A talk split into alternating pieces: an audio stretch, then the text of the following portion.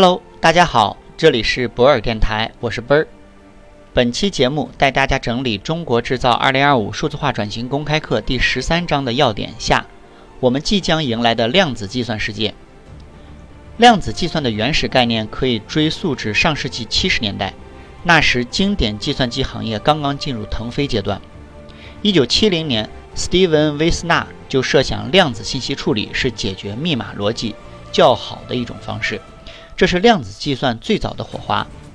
在一九八二年发表的一篇论述使用计算机模拟量子系统的论文中，诺贝尔奖获获得者、理论物理学家费曼认为，在经典计算机上模拟量子力学需要指数级的硬件投入，而他给出的建议则是使用量子计算机。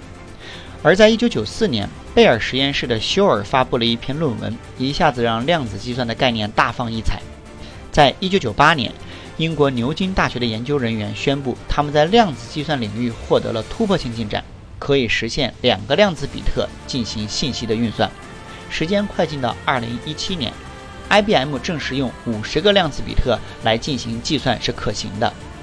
在二十年的时间里，量子比特的数目提升了二十五倍，略慢于经典计算机中的摩尔定律。二零一六年八月十六日，中国发出了全球首颗设计用于进行量子科学实验的卫星“墨子号”。二零一七年，“墨子号”实现了从北京到维也纳的七千六百公里的量子保密通信。在二零一八年，Google 展示了七十二量子比特的信息处理能力。在八月份，Rigetti。Computing 公司宣布计划推出一百二十八比特量子芯片。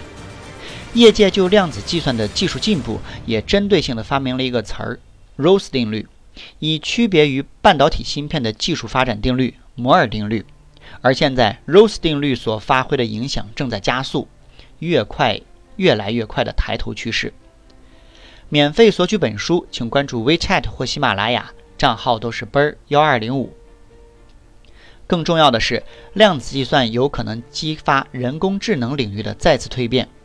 量子计算机上的 AI 培训可以促进计算机视觉、识模模式识别、语音识别、机器翻译等。量子机器学习可以创建全新的 AI，机器会以人类相似的方式更有效地执行复杂任务，从而有可能使我们更接近通用的人工智能。